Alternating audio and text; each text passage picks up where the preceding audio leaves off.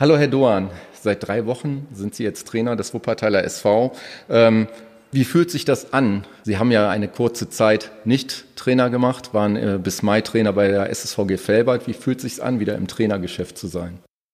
Ja, hallo auch erstmal. Ähm, ja, es ist natürlich ähm, als äh, Trainer ist es immer eine schöne Sache, wieder am Platz zu sein, ja, wieder mit der Mannschaft arbeiten zu können, arbeiten zu dürfen.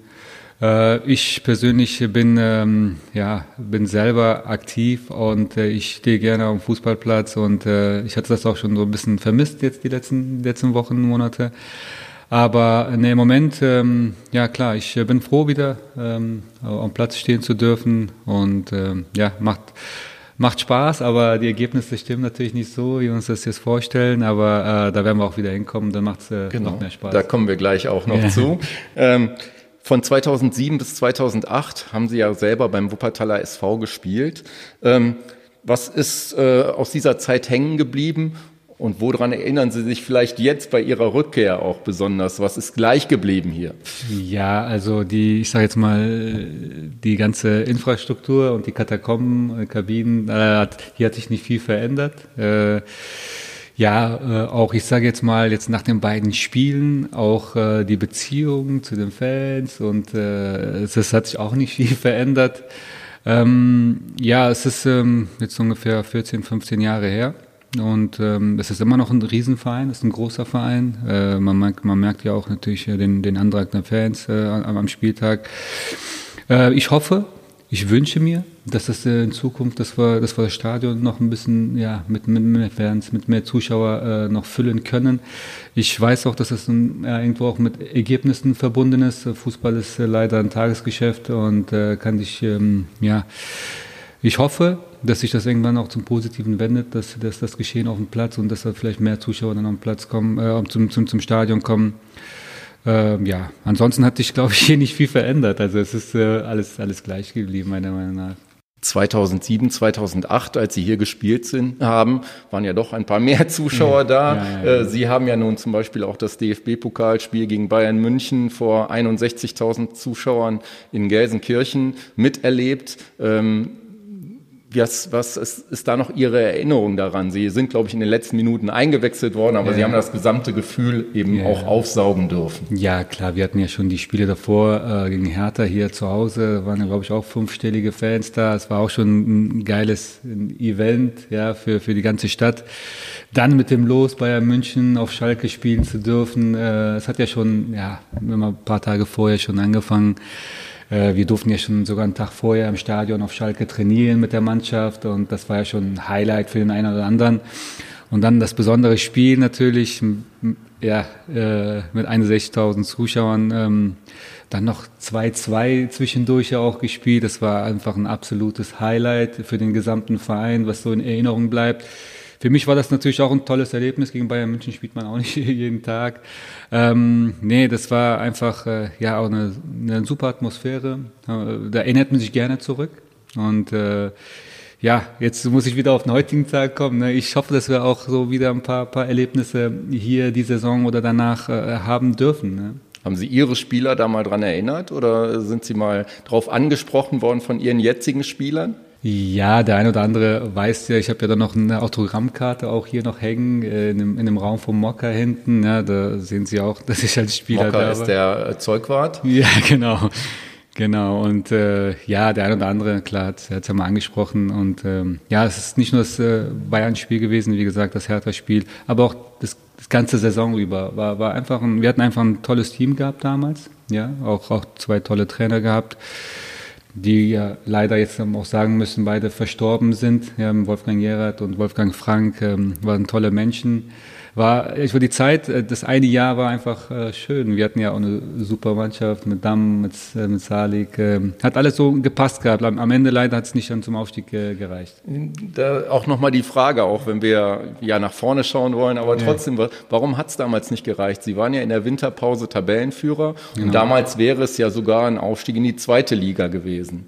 Äh, ja. Es ist dann aber relativ schnell nach der Winterpause diese gute Ausgangsposition verspielt worden. Ja, leider. Ähm, das, äh, ja, letztendlich kann man sagen, kam der Trainerwechsel, war es vielleicht nach dem Bayern München Spiel, ähm, vielleicht ein Faktor, dass sich die Mannschaft dann nicht mehr ja, aufgerappelt hat. Äh, der eine oder andere war vielleicht mit der Situation dann auch etwas überfordert, ganz oben zu stehen, dann über eine gesamte Saison hinaus.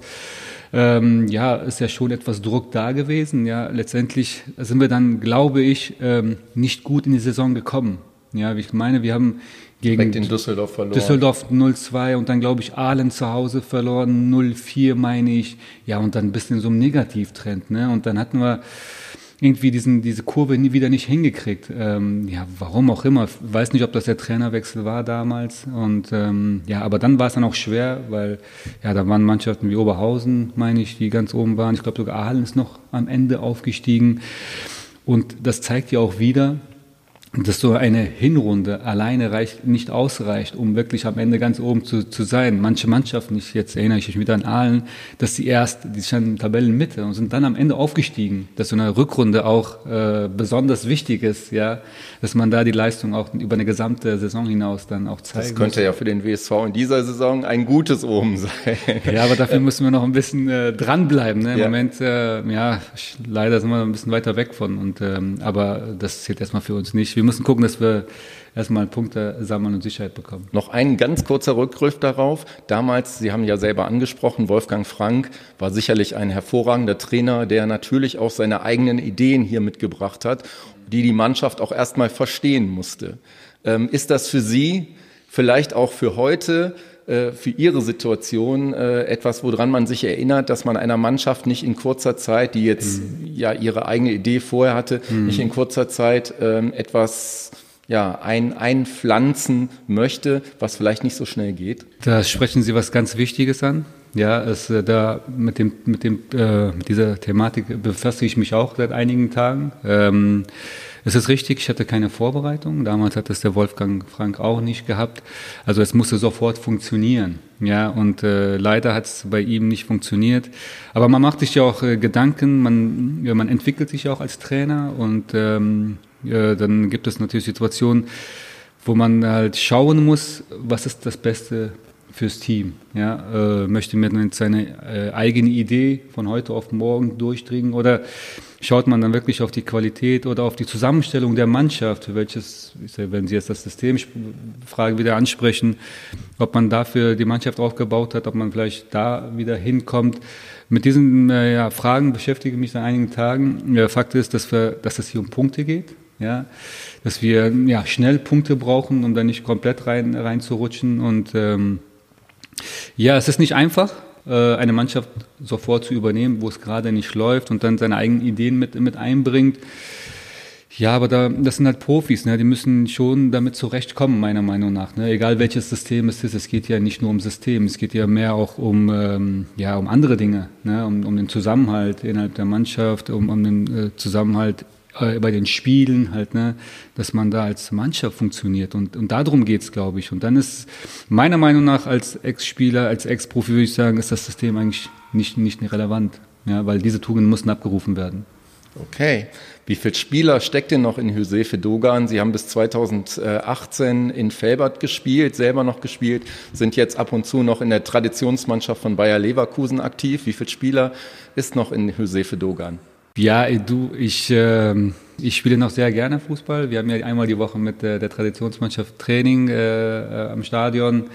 Und da gehe ich gerne hin. Ich äh, habe auch in der freien Zeit äh, viele Spiele mitgemacht, habe dann bei Turnieren teilgenommen. Und an freien Tagen gehe ich auch mal gerne laufen. Also da bin ich äh, noch aktiv und versuche so oft wie möglich am Platz zu stehen, weil, den, weil ich den Fußball auch irgendwo vermisse. Und als, als Ex-Spieler vermisst du einfach den Rasen. Was ich auch am Anfang sagen wollte, ist einfach, deswegen bin ich auch, hat es mir so ein bisschen gefehlt, wieder auf dem Rasen zu stehen. Allein der Geruch, oder? Der Geruch, das, ja, das würden, das, das, das schätzt man natürlich auch in der Zeit, wo man gespielt hat, aber später um, um, umso mehr. Und äh, aktuell ist es auch so, dass ich sehr, sehr gerne und sehr oft auch am Platz stehe. Und äh, solange die Beine auch halten, mache ich das auch so okay. weiter. Jetzt habe ich wieder Herr Dogan gesagt, das heißt Doan, Doan äh, um das nochmal klarzustellen. Also Herr, Herr Doan, ähm, an welche Station in Ihrer Karriere? Sie haben ja wirklich, Sie waren zweimal in der Türkei, haben bei Bayer Leverkusen im Prinzip Ihre größere Karriere begonnen, aus der U19 heraus. An welche Stationen, außer natürlich den WSV, erinnern sich am liebsten? Ja, das ist natürlich die Zeit bei Bayer Leverkusen, das ist ja klar. Da habe ich meine ähm, Spiele in der Champions League gehabt. Äh, und zwar, ja, das war einmal gegen FC Barcelona und äh, einmal gegen Manchester United. Und das waren ganz besondere Spiele für einen Fußballer auf der allerhöchsten Ebene. Auf Sagen Platz Sie mal eben, wer damals bei Barcelona und bei Manchester zum Beispiel gespielt hat? Ja, bei Manchester United war es äh, David Beckham, Ryan Giggs, Paul Scholes, Juan Sebastian Veron, äh, Ruth van Nistelrooy bei Manchester und bei, bei Barcelona war es Riquelme, Puyol, Kluivert, Xavi, Iniesta wurde eingewechselt. Ja, wow. Mendieta, ja, das, das waren einfach herausragende Spieler äh, seiner Zeit und ähm, das war eine besondere Zeit für mich, äh, auch eine, eine, besondere Phase. Allein die, die, die Zeit in Leverkusen war ja von der Jugend in die Senioren.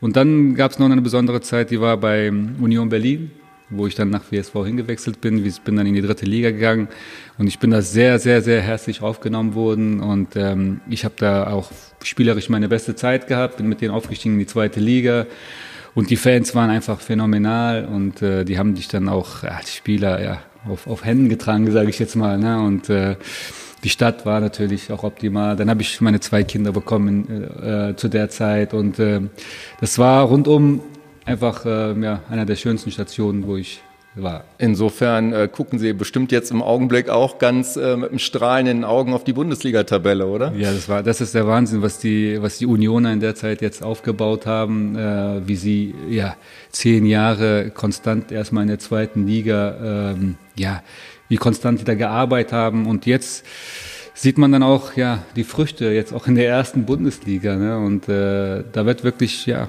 sehr gut gearbeitet anscheinend. Ne? Wieder mal ein Beispiel, glaube ich, dafür, dass Konstanz sich irgendwann vielleicht doch auszahlt. Ja, ja, ja ich glaube, man hat da nicht so, wie die, wie die ich sage jetzt mal, den Nachbarverein so verrückte Dinge äh, gemacht, ne? anstatt.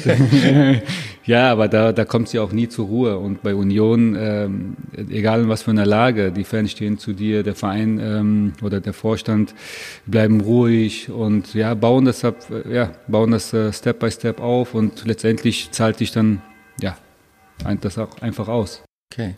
Ähm, Sie haben dann auch ähm, insgesamt, glaube ich, vier Jahre in der Türkei gespielt. Also in zwei, äh, zweimal waren Sie in der Türkei. Genau. Was ist der Unterschied zwischen dem türkischen oder da drin äh, in, in der Türkei Fußball zu spielen? Das war zweite Liga, glaube ich, oder? Das war erste. Äh, erste die, Liga, erst, die ersten ja. beiden Jahre waren erste Liga bei Ankara Gücü und die, der zweite Schritt war dann in die zweite Liga. Was ist Jahre. der Unterschied, in der Türkei Fußball zu spielen und hier in Deutschland? Oh, ich sag mal so, äh, in der Türkei ist es äh, zum Teil sehr, ja nicht sehr, es ist schon etwas unorganisiert. Ähm, auf dem Platz hast du gute Fußballer, ja, ähm, das ist aber so, ja, nicht aus der Posi Positionsdisziplin heraus. Ähm, Problem ist, weil es die Ausbildung nicht genossen wurde, der jungen Spieler in der Türkei, weil, ja, da muss man auch so ein bisschen, ja, ich sage mal, den Verband, auch die Vereine in Verantwortung nehmen. Äh, diese Ausbildung, die wir hier genießen, die hast du in der Türkei leider nicht. Er kommt zwar gute Fußballer raus, aber das ist dann halt immer nur, ja, ein, zwei, drei wirklich sehr gute Fußballer. Aber in der Summe sieht man ja auch, ähm, jetzt auch in der Nationalmannschaft, dass da, äh, dass der, der Musik leider ein bisschen hinterherläuft. Aber von den Fans, ja, dann hast du natürlich so auch fanatische Fans, ne, die sind ja dann unglaublich. Es kann zum Positiven führen, kann aber auch mal, wenn es nicht läuft, zum Negativen führen, dass du halt einfach nicht mal aus der Anlage rauskommst, wenn du dann mal eine schlechte Phase hattest. Und äh, ja, das, das, das gehört leider auch dazu. Aber spielerisch würde ich sagen, es gibt sehr viele talentierte Fußballer in der Türkei. Aber durch die Ausbildung, die sie nicht genossen haben, ähm, kann das schon mal der eine oder andere dann halt, ja, diese, diese hundertprozentige ähm, Einstellung nicht, nicht zum ganz oben führen, wenn die, wenn die nicht gegeben ist. Sie sind dann 2016, glaube ich, nach Felbert zurückgekehrt oder 2013. 2013, 2013 nach Felbert zurückgekehrt. Was war der Anlass? Ja, ich war dann 2013 war ich 32 Jahre. Meine Familie war dann in Deutschland. Ich war alleine in der Türkei ah. in, der, in der Zeit und dann Das ja. reicht ja als Anlass schon. Ja, genau. Dann, dann habe ich irgendwann mal gesagt, und meine Kinder waren sehr klein und äh, ja, dann habe ich gesagt, komm, jetzt reicht's mit 32, jetzt komme ich nach Hause und ähm, spiele dann irgendwann in der Regionalliga und äh, guck mal, ob ich dann vielleicht jobtechnisch, trainertechnisch was machen kann. Hab mich dann, hab mir dann den, den Schritt dann nochmal zurück und für mich war es dann Türkei Kapitel abgehakt. Wollte dann den nächsten Schritt übergehen zum, ja, ja, einen anderen Standbein aufzubauen quasi und ähm, ja, dann kam irgendwann August äh, das Angebot von SSVG Felbert damals mit dem, mit dem Job äh, MK und äh, das habe ich dann ja, wahrgenommen und deswegen bin ich dann auch zurückgekommen damals, ja.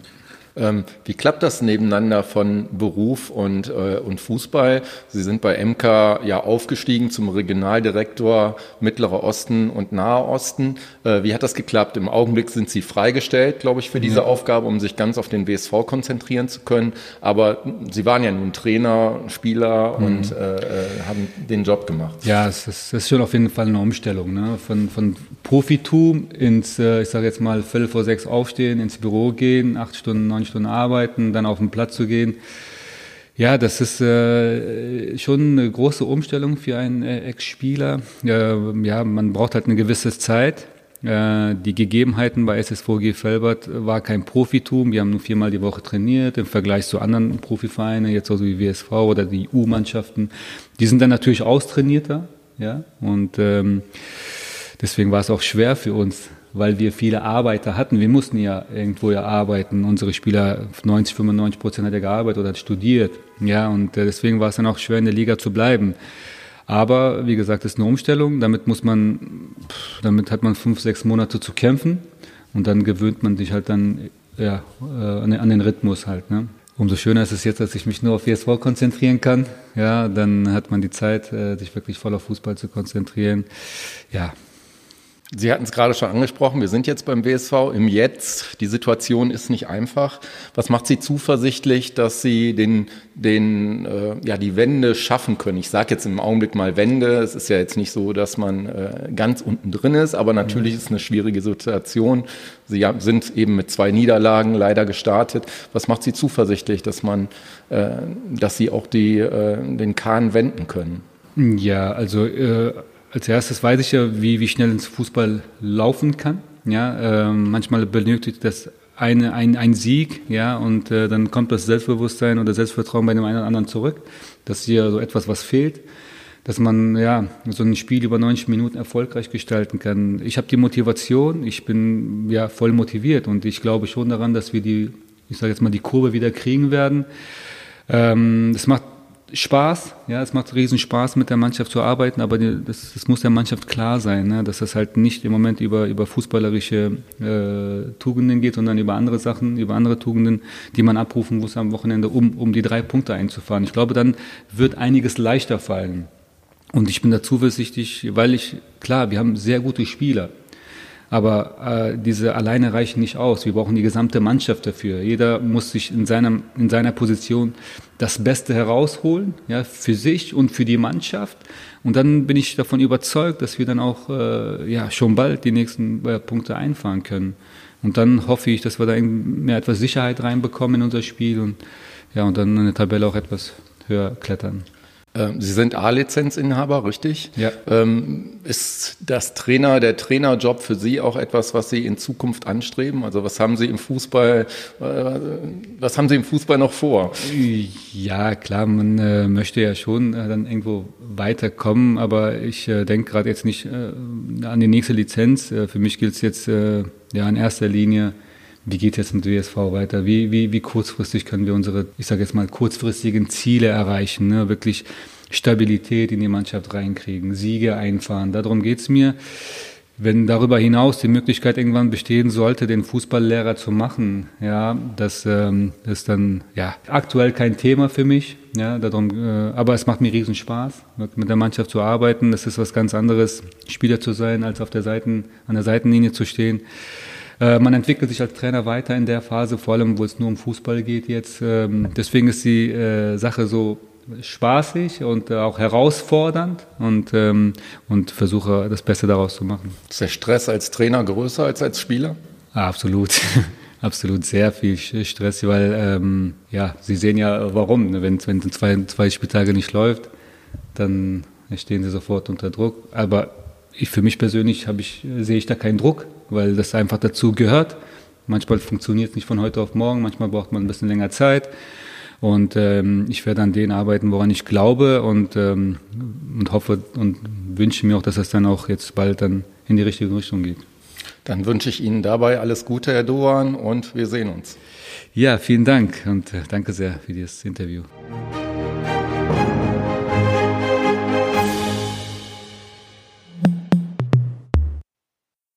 Ein Podcast der WZ.